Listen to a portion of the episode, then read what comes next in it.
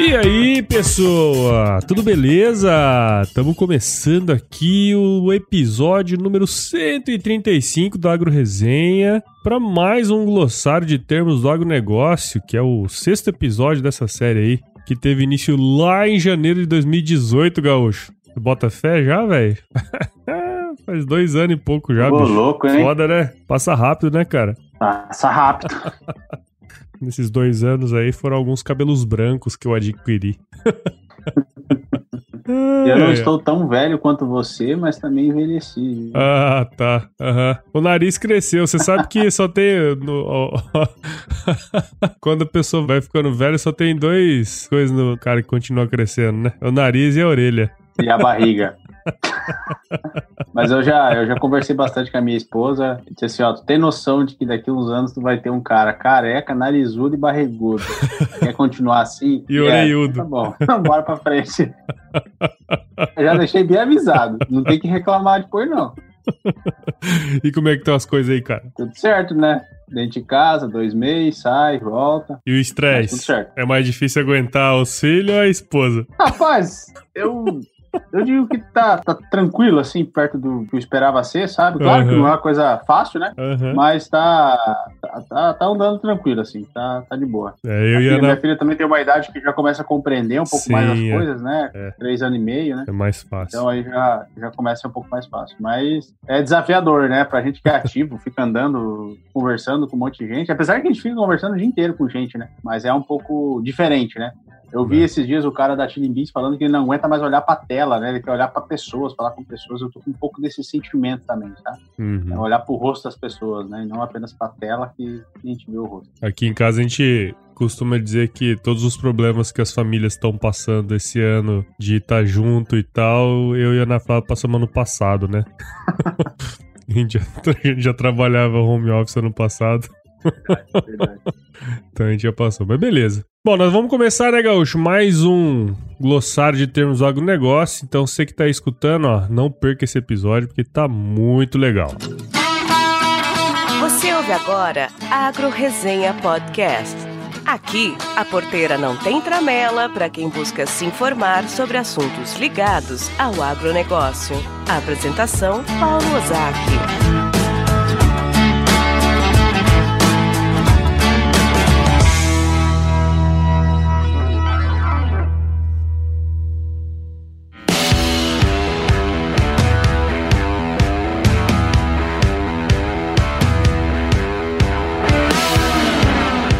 Mas antes eu quero agradecer aos padrinhos e madrinhas do podcast em nome do mais novo padrinho, que é o Antônio da Luz, lá do Rio Grande do Sul. Palmas pra ele!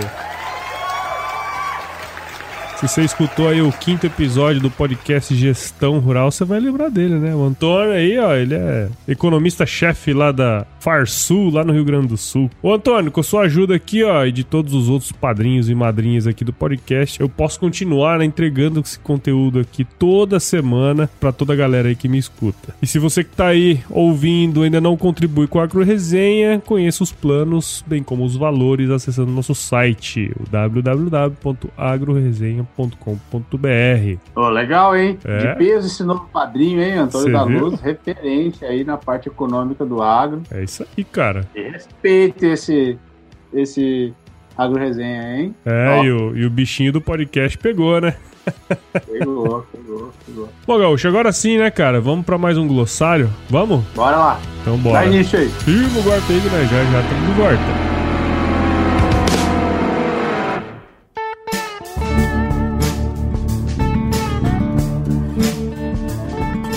Bom, estamos de volta aqui com mais um glossário, né? Já falamos demais, né, Gaúcho? No início aqui, então vamos focar aqui no nosso trabalho hoje. Bom, vou começar aqui com um termo que o Rogério Matsuda, lá ouvinte do podcast, que é agrônomo e produtor rural, de 38 anos, lá de Lins, em São Paulo. Ele é produtor rural, não, é leiteiro, do melhor que tem. Ele mandou um termo aqui, obviamente, da área dele, que é secar a vaca, gaúcho. Você sabe o que é secar a vaca? Cara, empalha ela e tira tudo dentro, seca a vaca. É isso aí, você põe o secador, né? E fica. Ela tá molhada, Pra né? mulher Quando ficar braba, né? Você pega o secador, põe lá na ordenha, né? No estábulo lá e fica. Vai secando a.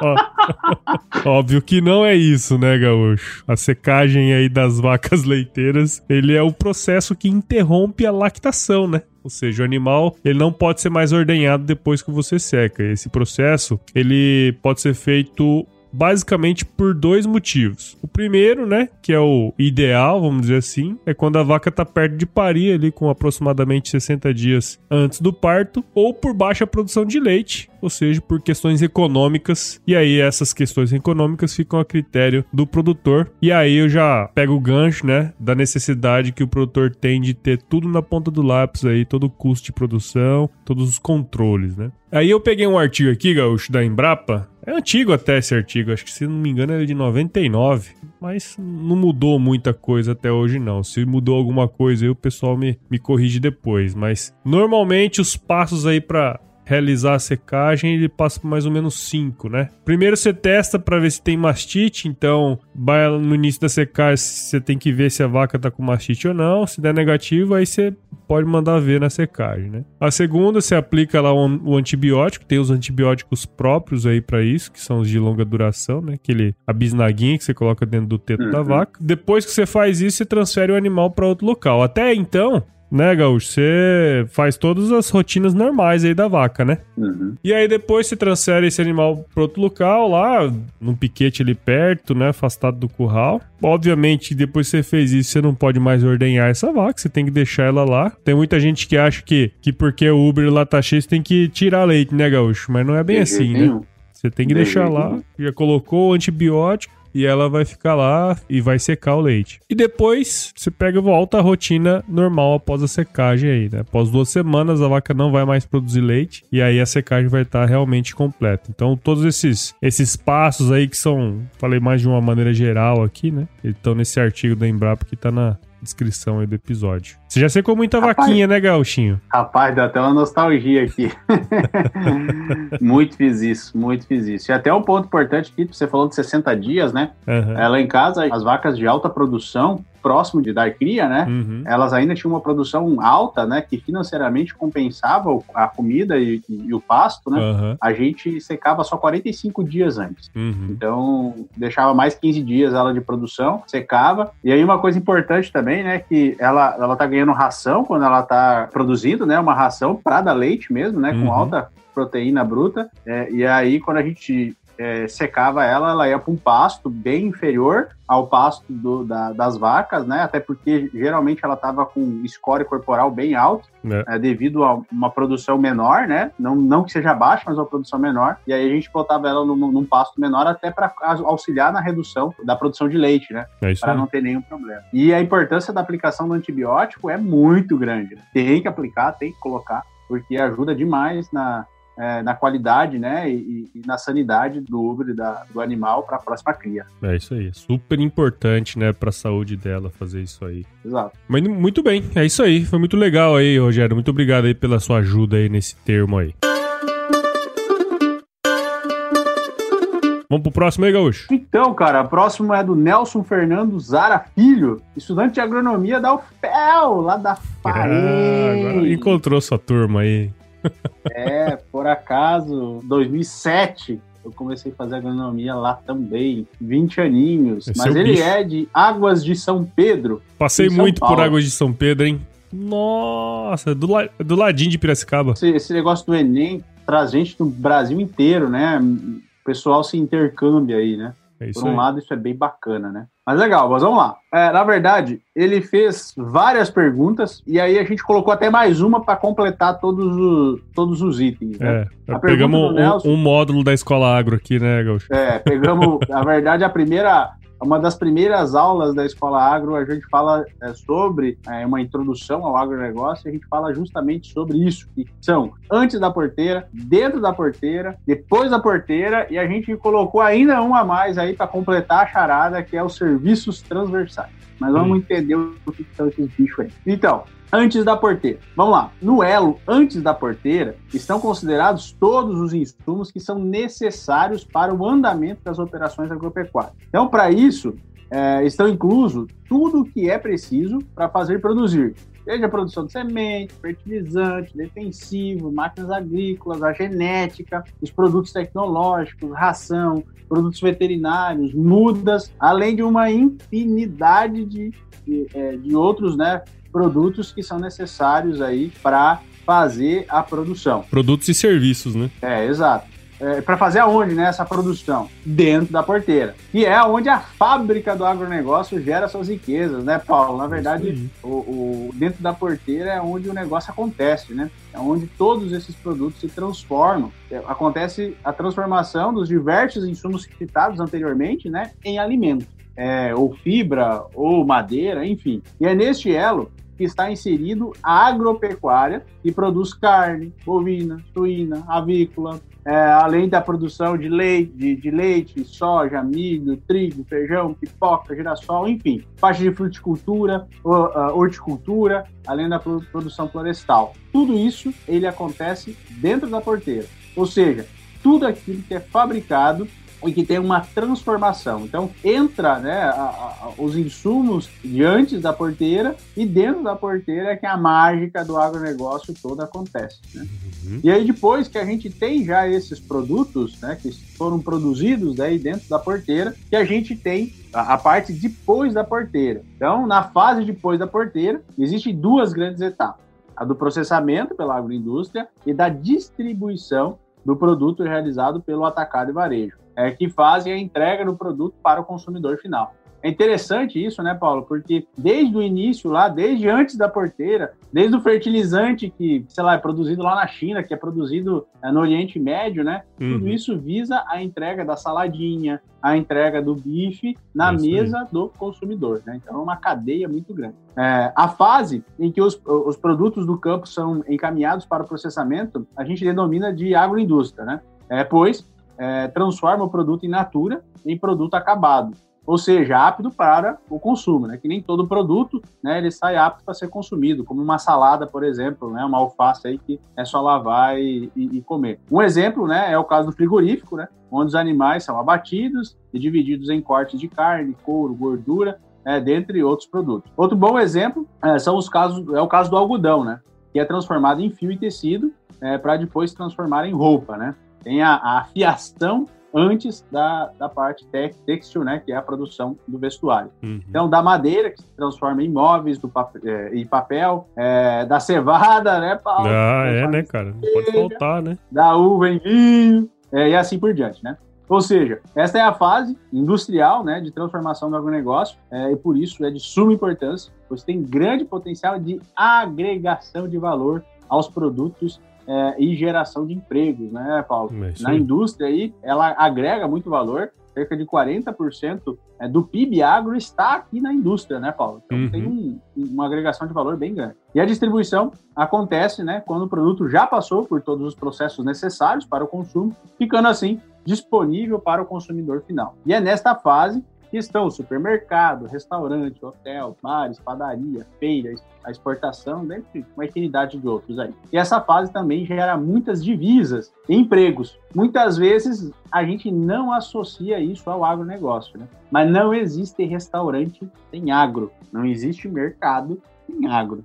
Né? Então é, é interessante que essa é a ponta aí do depois da porteira. Mas, Paulo, para antes da porteira, depois da porteira é, e dentro da porteira funcionar, nós temos mais um item, que são os serviços transversais. É isso aí. Que dão suporte para que todas as, essas fases, né, elas aconteçam. É o fornecimento de crédito, tão importante, através de banco. A parte de marketing, né, que faz parte dessa etapa. São a, os primordiais para o desenvolvimento de todo o processo, né? O marketing, né? É, é muito importante dentro do processo do, do, do, agro. Há ainda o trabalho técnico, né? Representado pelos agrônomos, veterinários, engenheiros, economistas, é que eles, eles trabalham em todas essas fases, né? Por exemplo, o agrônomo, né? Ele trabalha antes da porteira, dentro da porteira e depois da porteira, assim como veterinário, assim como engenheiro, assim como economista também. É, além disso, tem as bolsas de mercadorias, né? Que é onde os produtores e a indústria podem trabalhar para fixar os seus preços, que é muito importante também. Uhum. E nesta fase que entra a pesquisa realizada por instituições como a Embrapa, né, universidades e centros de pesquisa, além das pesquisas realizadas pelas empresas. Eu acho que é isso, né? É isso aí. Acho que esse foi um pouco, um pouco mais longo, né? Mas eu acho que é isso aí, cara. É muito importante ter esse, essa noção de processos, né? Do supply chain, de toda a cadeia produtiva do agro, que é gigante e que às vezes as pessoas não têm essa noção do quão grande, né? E quão complexo é todo esse setor. E, e uma coisa importante falar também, por isso que se tem tanto medo é, economicamente agora no coronavírus, é que as cadeias se desmontem, né? É. Porque é uma cadeia complexa. E no momento que ela se desmontar, cara, para montar de novo isso aqui é muito problemático, né? Uhum. Então não é do dia para a noite que você monta uma cadeia dessa. Da mesma forma que não é, não é assim para você quebrar. Mas no momento que você quebra todos esses elos, ou um elo ou outro elo da cadeia, a situação fica bem complicada para voltar, né? Então por isso que no, no, coronavírus a gente tem esse medo tão grande aí de que as cadeias produtivas, né, do agro quanto de outras também, não se quebrem para que a gente consiga ter uma recuperação é, forte, né, logo após tudo isso aí. É, exatamente, né, cara? Cada produto produzido faz parte de um complexo agroindustrial, né? que faz parte de uma cadeia agroindustrial e que faz parte de um sistema agroindustrial, né? Quando a gente fala de tudo, de agronegócio como um todo, nós estamos falando de um sistema e todos os sistemas são complexos pra caramba, né, cara? Então, qualquer probleminha que tem aí no meio, dá pano pra manga, né, cara? Sem falar na estrutura de mercado, né? Que era o podcast é. lá que a gente fez do pandemia, né? Exatamente. Que bagunça ainda mais, que aí, aí mexe mais ainda em economia. É, é complexo, é bem muito, complexo. Muito muito complexo. Que é complexo que gera bastante oportunidade, né? Isso que é interessante.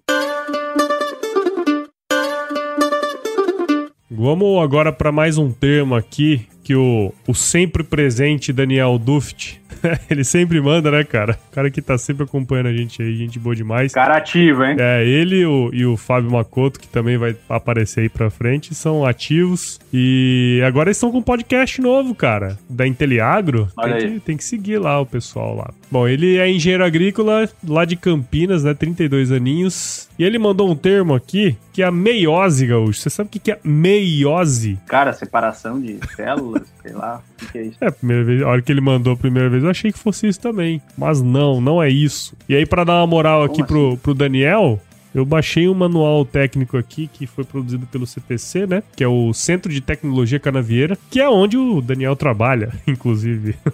Esse manual aí foi publicado em fevereiro de 2019 e explica tudo sobre o método interrotacional ocorrendo simultaneamente. É isso aí que significa meiose, gaúcho. Tá fácil, né? Vamos, Ô, vamos louco, pro próximo hein? aí, não?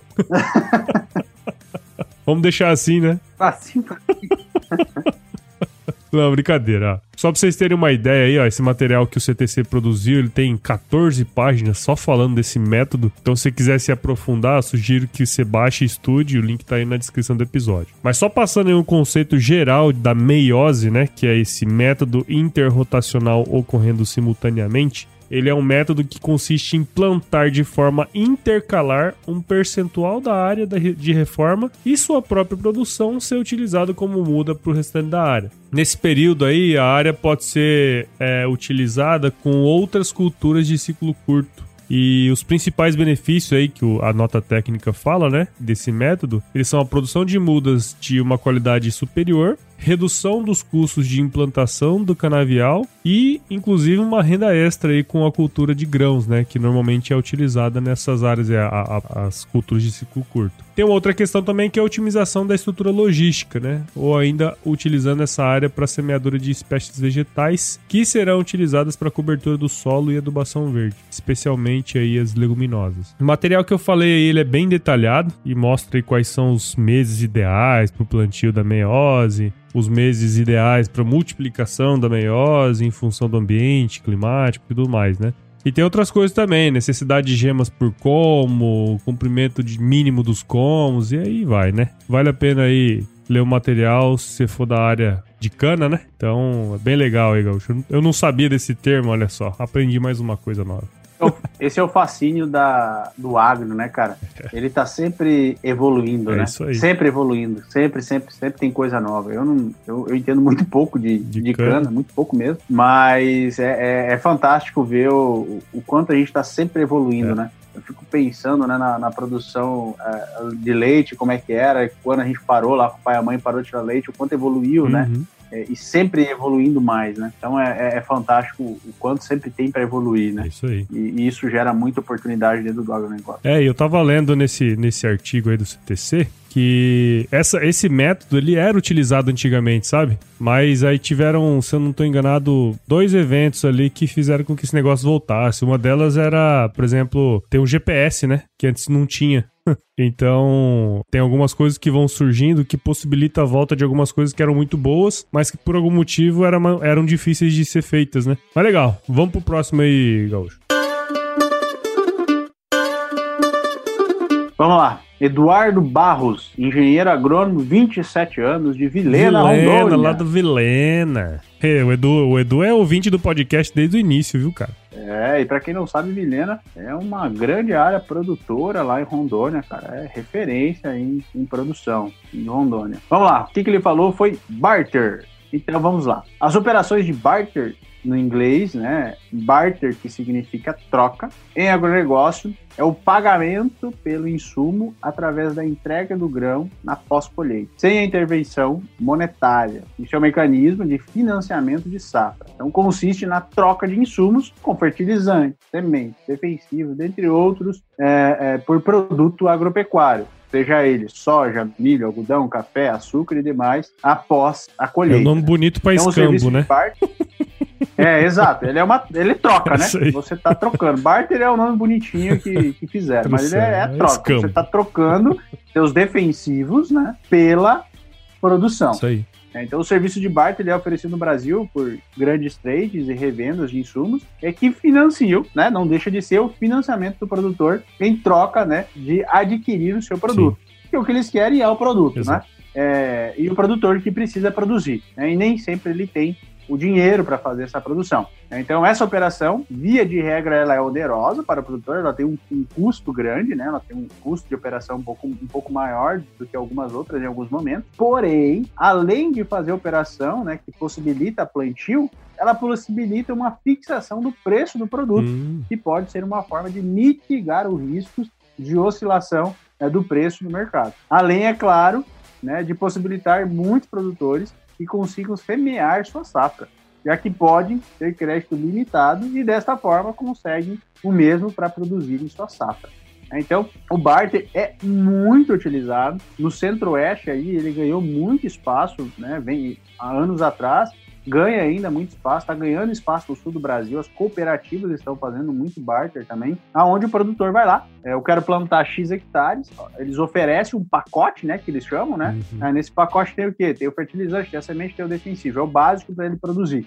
Então, em cima desse, desse custo, é, olha-se o preço futuro e aí se tem o valor. Então, por exemplo, ah, para eu produzir o pacote de soja, dando um exemplo, chutando aqui um número, né? Para eu produzir soja, é, eu vou te dar todos os, os insumos necessários para a produção de soja, né, em cima de fertilizante, semente defensivo, e você vai me entregar no final da safra aí, sei lá, 25 sacas é, por hectare, que é o pagamento desse produto, né? Então acaba sendo bom né, para quem está financiando o produtor através dessa estrutura de barter e também para o produtor que consegue ter, é, é consegue ter o financiamento para poder produzir é, o seu produto, né? Seja ele soja, milho, algodão, arroz, sei lá, o que ele estiver produzindo. É isso aí. É, muito bacana. É, muito bacana, legal ele ter legal. mandado essa, essa pergunta, né? Porque muitas vezes aparece termo e, e, e muitas vezes a turma não sabe, né? É, outra coisa importante dizer, né, que eu simplifiquei o Sim, simplificado, vamos dizer assim, né? Isso aqui são, são estruturas complexas e tem uma complexidade bem, bem, bem legal, assim, é, até de ser estudado, né? Tem várias oportunidades aí no meio, é, mas isso aqui é uma simplificação do que é mesmo. Mas as entranhas dele aí é, é bem, é bem interessante e mexe com, com o setor financeiro, com fixação, enfim. É bem legal. É, isso aí. E, inclusive, o objetivo do nosso podcast é justamente esse, né, Gaúcho? Levantar a bola pra turma cortar, né? Exatamente, exatamente. O cara não vai sair um especialista em barter daqui. Até porque iria horas, né? Exatamente. iria horas. Podia ter uns 15 episódios só pra falar disso. De barter. Bom, vamos lá pro próximo. E esse próximo aqui, o Fábio Macoto, que é engenheiro agrônomo lá, meu amigo de 31 anos, lá de Fernandópolis, em São Paulo. Ele, não contente em mandar um termo, mandou três também. Isso é muito legal, porque ele ajudou aqui com alguns termos muito bacanas, né? O primeiro que eu vou falar aqui é o pé de grade, Gal. Você lembra o que é o pé de grade, cara? Rapaz, isso eu lembro, cara. Pois é, eu tinha até. A gente não trabalha mais no campo, a gente acaba esquecendo, né? No, no, assim. É, não. E eu sei identificar um pé de grade de uma forma bem legal. então. Mas fala aí. Bom, o pé de grade ele também é conhecido como pé de arado ou piso de arado. Ele é uma camada, né, subsuperficial do solo que ela fica muito compacta por causa do uso inadequado de alguns implementos agrícolas, especialmente, obviamente, o arado ou a grade aí. Normalmente, cara, esse pé de grade ele se forma quando o, produtor, né, ele usa direto durante vários anos a grade ou o arado no preparo do solo, normalmente operando na mesma profundidade, ou seja, você vai passando o arado, né, ano após ano. Com isso, é, abaixo dessa profundidade que a gente comentou dos implementos, que, onde eles não operam, né? Eles estão operando lá. Surge uma crosta de solo, né? Que eu falei, essa crosta de solo bem compacta. E essa crosta de solo, você tem que imaginar que, é, vamos supor ali, uns 20, 30 centímetros a gente está mexendo, e, e, logo abaixo dessa, dessa parte que está mexendo, fica um solo compacto. Então, quando isso acontece, dificulta né, o desenvolvimento de plantas e a percolação de água no solo também, né? Ou seja, a água vai ficar acumulada ali naqueles 20, 30 centímetros superficiais. E quando tem chuva muito forte, quando tem muita chuva, essa camada ela acaba impedindo esse fluxo da água para baixo, né, que é a percolação da água no solo. E esse impedimento faz com que a, a água se acumule ali em cima, pode encharcar e de alguma maneira pode ter o escoamento superficial do solo, que gera a erosão e tudo mais, né? Além disso, a hora que essa terra né, esse solo superficial sai dali, você perde aquele material que é mais fofo, enfim, é, que foi preparado também. E aí, com tudo isso, você perde solo, perde produtividade, porque os nutrientes que estavam ali foram embora também. E erosão, né, cara? Pode acontecer a erosão também. Então, hoje em dia ocorre bem menos, né, Gaúcho? Até porque a gente. Em solos hoje são muito menos revolvidos quando se fala em grandes áreas, né? Uhum. Mas essa aí é, é o, o, famoso pé de grade que o nosso amigo Fábio Macoto mandou pra gente. E tu sabe como é que identifica um pé de grade, Paulo? Como que é, Gaúcho? Agora, agora eu vou dar uma de agrônomo raiz. Vai lá, engenheiro agrômetro. Rapaz, é só chegar na lavoura, sabe aquele pé de guanchumba? Guanchumba? Tá ali, uhum. você pega e arranca uns 3, 4 pés de guanchumba. Se você arrancar esses pés de guanchumba e na mesma distância de 20 centímetros ali, quando dá os 20 centímetros, a raiz dele começa a andar para o lado, ou quebra, é ou não vai, é sinal que ali está o pé de arado, porque a raiz tem dificuldade para penetrar mais no Exatamente. solo. Então você acaba arrancando e vendo que ela está distorcida. Ela tenta entrar naquele solo mais duro, né? uhum. né? Mas ela não consegue. Então ela vai para um lado, vai para outro para conseguir, é, para conseguir se aprofundar, né? E pegar os nutrientes, enfim, e a umidade que está mais ao fundo do solo. Então tirando uma guanchumba ou qualquer é, planta que tem, né, a soja, enfim, é, você consegue identificar esse pé de arado, principalmente nas raízes que são pivotantes, né, que elas vão uhum. reto para é, baixo, né, como é o caso da guanchumba. Então ali você consegue identificar e ver aonde que está o pé de arado, se ele é forte, se ele não é. é e se você vê que isso está acontecendo, você vai ter que fazer uma é, revolver o solo, né, com um pé de pato, enfim, alguma coisa que seja mais profundo, né, do que a, aonde está o pé de arado, justamente para revolver e poder possibilitar a passagem da água, né, e das raízes também para absorver os nutrientes de uma forma mais fácil. É isso aí. Mais profunda. Passar um escarificador, né? Só tem que cuidar para depois na, não atolar os tratores depois que passar. é isso aí. Então vamos lá pro Badeco. Esse cara, Badeco, é o pau para toda obra. É o Severino do agro, cara. É o cara que faz tudo. O cara que faz um pouco de tudo. Na verdade, muitas vezes ele é visto com um certo preconceito, né, Paulo? É isso aí. É, esse nega é badeco.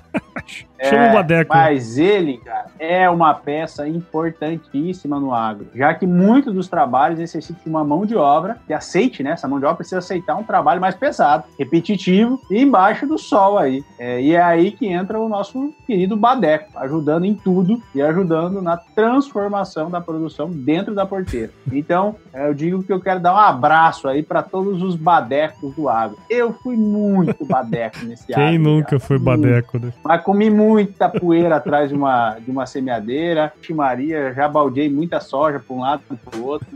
Então, um abraço aí para todos os badecos que fazem o agro acontecer, que é o Severinão, o cara que faz tudo lá dentro do agro. Mexe com o trator, mexe com a mecânica, o cara faz tudo. E se tiver que ir para baixo do, do sol, da chuva, é ele que vai lá vai. e aguenta o arroxo que é esse agro aí, né? Que é, é é uma fábrica a céu aberto, né? E aí você tem as intempéries do tempo. E para as intempéries do tempo a gente tem os badecos.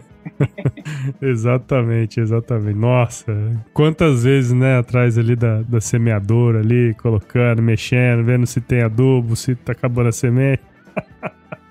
é, É. cara, isso aí, esse cara é importante. carregando com adubo em saco de 50 quilos ainda, carregando semente com saco de 60 quilos. Agora é tudo no bag. É, agora é tudo bonitinho. vinho, tudo de boa. Agora é agro Nutella, né? Final da safra, as costas não aguentava mais nem fazer nada, É. né? Tudo destruído já. Pra gente finalizar aqui, mais um termo bacana que o Makoto mandou pra gente é o matraca, cara. Você já plantou de matraca, Gaúcho? Rapaz do céu. velho. Ó, vou dizer uma coisa, viu? Meu pai, seu Celito Ozelani, esse cara puxa uma matraca que eu vou te dizer, viu? Poucos conseguem acompanhar o velho, viu?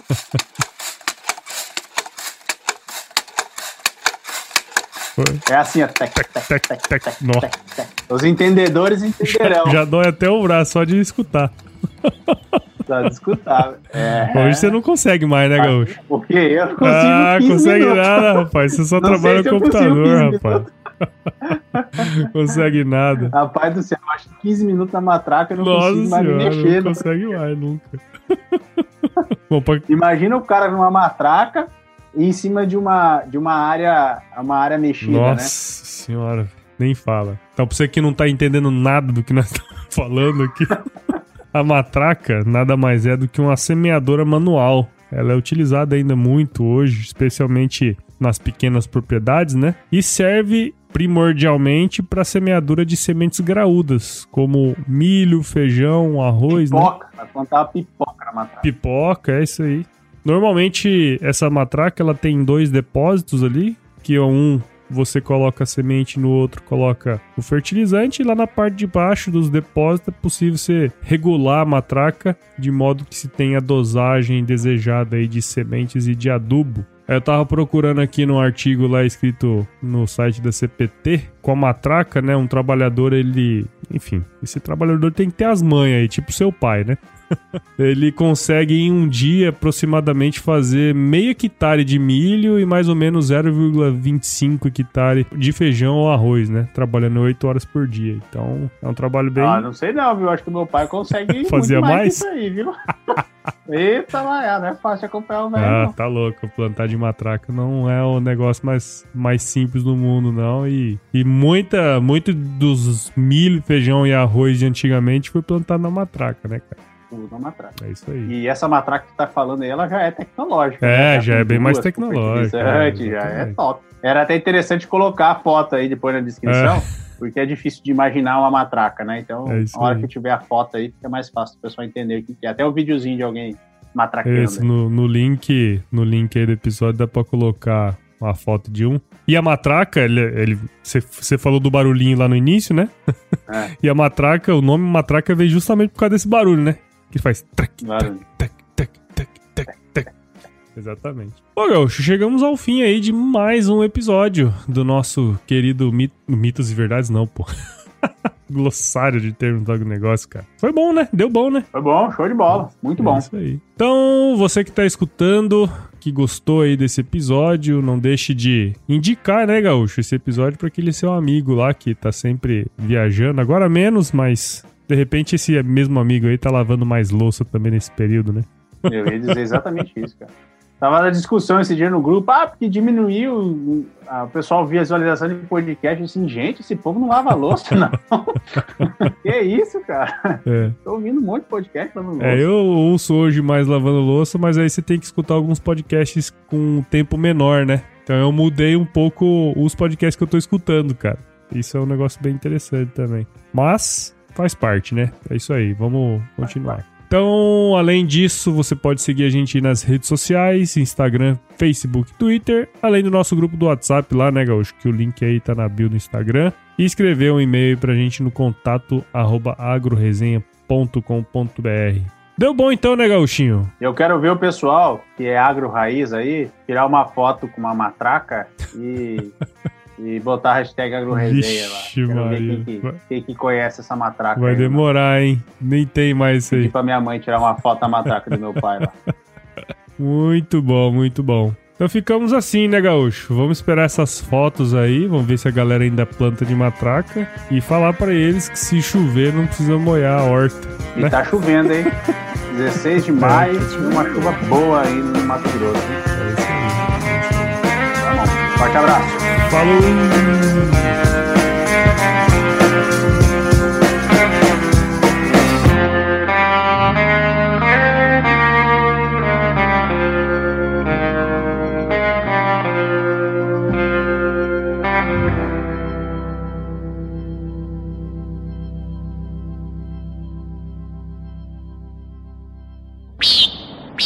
Mas antes eu quero agradecer aos padrinhos e padrinhas. Padrinhos. padrinhos e padrinhas é foda.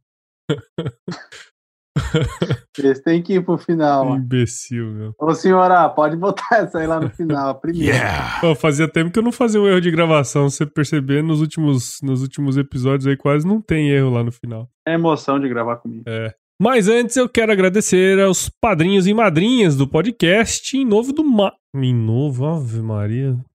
Mas antes eu quero agradecer aos padrinhos e pad... Ah... Calma, sou só eu, cara.